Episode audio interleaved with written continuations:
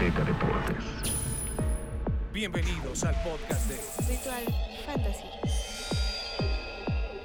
¿Qué tal amigos del ritual? Qué placer saludarlos. Hablando de fantasy, ya se viene la recta final de cada una de las ligas para nosotros es un placer estar una semana más. Pedro Domínguez, Pablo de Rubens, para platicar de esto que tanto nos gusta, que tantos conflictos maritales nos ha provocado A- a y ti ya. tiempo tantas enemistades también nos ha traído a nuestras vidas. Así es que muchachos, Rompe amistades. bienvenidos a este espacio. Rompe amistades el fantasy, pero bueno, ya está terminando la temporada regular. Quedan, si no estoy mal, aproximadamente solamente deben faltar como tres semanas, ¿no? La temporada, regular de fantasy. playoffs, dependiendo cuántos Exactamente. sean en la liga, ¿no? Pero sí, sí Y ya después ahí. vienen los playoffs, entonces vamos a empezar con las figuras de la semana 11 de la NFL. Me gusta. Que vaya que hay dos, que neta, neta, hay que destacar que pudiera ser que sea la semana más espectacular en cuanto a puntos por estos dos jugadores. ¿Dos corredores, acaso, Pedro Domínguez? Yo, O no sé. yo tengo un corredor, Bueno, no sé si ¿arranco tú yo? tengas un corredor. Tengo un corredor. yo A ver, ¿cuál es tu corredor? Eh, mi corredor es Jonathan Taylor. Ah, no es el mío, Obviamente, no es el Pedro. Domínguez, bueno. Yo sé quién tienes en mente, no sé, pero no te lo voy a quemar. Jonathan Taylor, lo que hizo en el partido del fin de semana es impresionante. Cómo ha venido de menos a más en la temporada. Es un corredor que hace absolutamente de todo. Y cuando muchos dudaban que ni siquiera podía tener recepciones o que su gran carencia era el tema de las manos, resulta que sí, sí mete touchdowns por aire. También cinco touchdowns, más de 200 yardas. De verdad, una locura lo que ha hecho el corredor de Indianápolis. Hoy por eso está poniendo como el gran líder de yardas por tierra, con todo y la gran temporada que tuvo Derrick Henry, ahora con la lesión. Taylor es el heredero de todos estos puntos. Así es que me encantó lo que hizo el fin de semana. 53.4 puntos. Estoy no de te los hace ni Obama, Pedro. 53, se quedó muy cerquita, le faltó, le faltó tiempo. Austin Eckler se quedó en 41 Lo sabía, puntos. Austin Eckler, fueron cuatro touchdowns. cuatro touchdowns. Acá fueron cinco. Cin- 50 yardas por recepción, 65 por tierra. Quizá la estoy cambiando, pero bueno, el, algo punto, el punto es que fueron 50 y 65. dos touchdowns por recepción, dos touchdowns por tierra, 41 puntos fantasy, Austin Eckler. Y también, aunque no lo vamos a poner al nivel de ellos dos, también quiero destacar a Justin Herbert. Mi muchacho Herbo de verdad Lo lo, está haciendo de forma fenomenal. Cada lleva cuatro semanas consecutivas en las cuales está terminando entre los 15 mejores corebacks. Lleva cuatro semanas en esta temporada que está terminando como top 2. Creo que él sí puede ser uno de esos corebacks que ya a futuro eh, valdría la pena quedárselo como keeper porque la neta parece que está hecho para jugar fantasy. Justin Herbert. Sí, sí, tal cual, tal cual. Eso del lado de la ofensiva, del lado de la defensiva para los que juegan con defensivos. Lo de Kyle Vanoy, de verdad. ¿Qué pasa con esos patriotas de Nueva Inglaterra? Kyle Vanoy, pues quien ya había estado en el equipo, ahora regresa y resulta que empieza a tener relevancia. El linebacker tuvo nada más y nada menos, Pete. Cinco tacleadas, dos para pérdida de yardaje, dos capturas de coreback, una intercepción y un touchdown defensivo, señor. 41.7 puntos para el linebacker de los Patriotas de Nueva Inglaterra en contra de los Falcons de Atlanta. ¿Qué más puedes pedir? No, eh, alguien que se le quedó un poquito cercano, bueno, se le quedó muy lejano. Fue Chris Jones, 2.0 3.5 capturas, la verdad tuvo un gran juego, también varias tacleadas para pérdida de yardaje de los Chiefs de Kansas City. Lamentablemente Chris Jones está un poquito más subido de peso, entonces no le alcanza para regresar a touchdown, pero también si juegan con defensivos, vayan pensando en los jugadores de los Chiefs que hace cinco semanas los teníamos completamente descartados. Es la defensa top 10 en las últimas cuatro semanas, según DBOA. Entonces, busquen, busquen de verdad a todos los jugadores de los Chiefs si tienen defensivos. Muy bien, ahora sí, vámonos directamente con lo que ocurrió esta semana. Dios mío, muchachos, eh, las lesiones, ¿no? Un tema complicado, tratar de ahí de suplir las bajas, sobre todo en semanas cruciales dentro del fantasy, es complicadísimo. Pero bueno, ahí tenemos a Justin Fields, Sí. ¿no? Quien salió con problema de costillas durante el partido. Andy Dalton. Yo no sé si este tendría que ser el cambio dentro de tu fantasy. Yo sé que siempre el objetivo es si perdiste al titular, pues vas por el banca. Pero yo no sé si Andy Dalton te va a dar buenos puntos. La verdad es que lo, ve- lo veo complejo. Yo les voy a recomendar al mismo de la semana pasada, porque sí respondió en la semana pasada. Cam Newton, eh, más de 25 puntos fantasy, Ah, pero se 189. lesionó. Estamos en las lesiones, Pete. O sea, yo te Ah, voy a dar una opción suplirlo. para suplir a Justin. Fields. 189 yardas por pase, dos touchdowns por pase, uno más por tierra. Y la verdad lo hizo muy bien contra una defensa de Washington, que no es elite, es buena. Pero Cam Newton está con, como en su segundo aire. La verdad se ha visto muy fantasy, bien. Se ha visto muy bien. 27 puntos fantasy, no es cualquier buenos, cosa. Entonces, Cam Newton es una buena opción. También es una muy buena opción. Jamás lo pensé decir. Tyrod Taylor. Porque juega contra los Jets. Con esos Texans está Juega contra bien. los Jets y en la semana pasada nos demostró que no tiene miedo de ponerse No, a volar nada, por eh. los aires. Entonces, Arriesga el físico. sí. Tyrod Taylor contra los Jets si usted es su coreback está lesionado, es una buena opción. Puede ser buena opción. Bueno, Jarvis Landry se lesionó de la, de la, rodilla. AJ Brown salió con lesión de pecho. Hay que estar muy al pendiente de lo que ocurra. Y lo de Michael Carter en el tobillo, el corredor ah, de los eso es muy difícil. Dolorosísimo. De Michael Carter, naturalmente, ahí la mayoría de la gente se va a ir por Tevin Coleman. Recuerden que Tevin Coleman, eh, Mike LaFleur, el coordinador ofensivo de los Jets, lo ha usado más en el juego terrestre.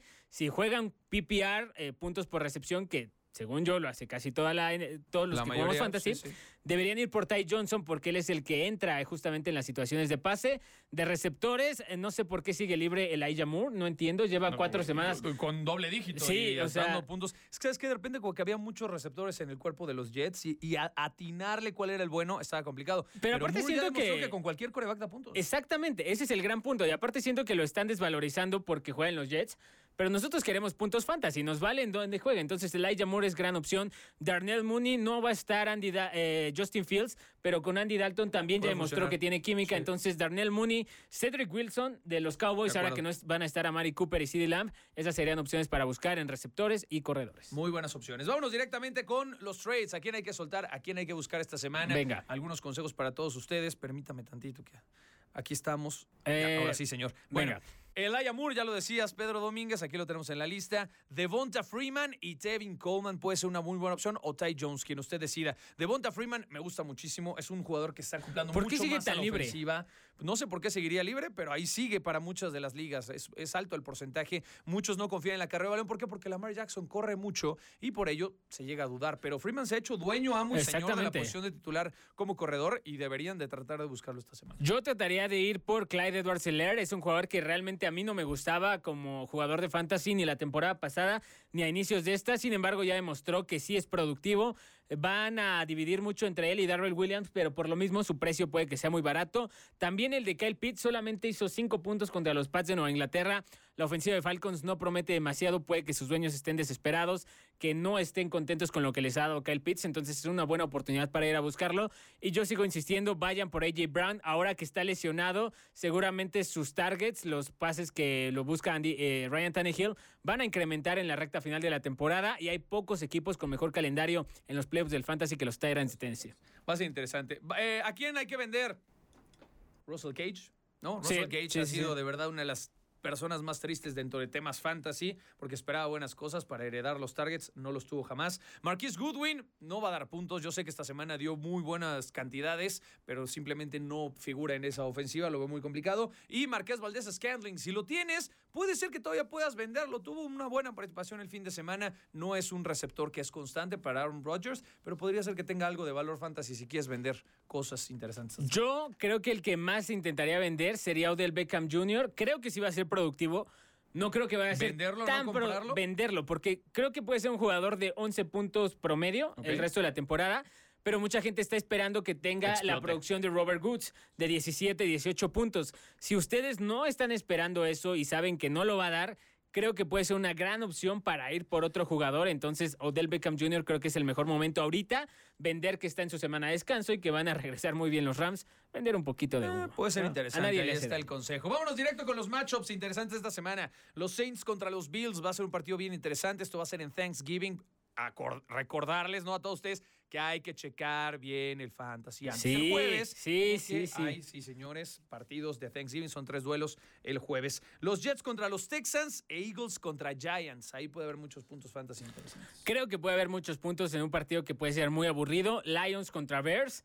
Tanto los receptores como los corredores pueden producir. Andy Dalton ya vimos que sí es capaz de hacerlo. DeAndre Swift fue el corredor con más targets en el partido pasado de Detroit, a pesar de que no jugó Jared Goff, entonces le puede ir bastante bien. TJ Hawkinson también puede aprovechar un poco ahí la mala defensiva de los Bears, entonces ya saben, malo con malo resulta bueno, entonces eh, puede que tengamos puntos ahí en Bears contra Lions. Muy bien, pues ahí están los consejos. Vámonos directamente con la dinámica final. ¿A quién pondría usted titular? Y hoy decidí poner enfrentamientos directos, Pedro. A ver. Muy bien, vámonos directamente. Venga pues. Coreback, Big Ben contra los Bengals o Joe Burrow contra los Steelers. No sé si va a jugar TJ Watt, no sé si va a jugar Minka Fitzpatrick. Entonces me voy a ir con Ben Roethlisberger ah, oh. porque ya me demostró con los Chargers que todavía tiene un poquito de brazo, lo suficiente para hacer puntos, buscar a Pat Fryermuth en, en zona roja, entonces me voy a quedar con Big Ben. Yo me quedo con Joe Burrow. y creo que no está mal, y creo que no está La verdad es que creo que es un volado al aire. Vámonos con corredores. Nick Chubb contra los Ravens, que ya pudo anotar este fin de semana después del el tema de COVID, o Devonta Freeman contra los Browns. Nick Chubb contra los Ravens porque definitivamente Baker Mayfield está jugando mal. Está jugando mal. Y ya empezó a meterse en polémicas con los aficionados. Eso no se hace. Entonces, yo creo que la mayor carga de trabajo la va a tener Nick Chubb. Creo que la mayor oportunidad de touchdowns la va a tener Nick Chubb. Baker Mayfield jamás le confiaría touchdowns. Y del otro lado, Lamar Jackson sí le puede bajar touchdowns a Devonta Freeman. entonces me quedo con Nick Chubb.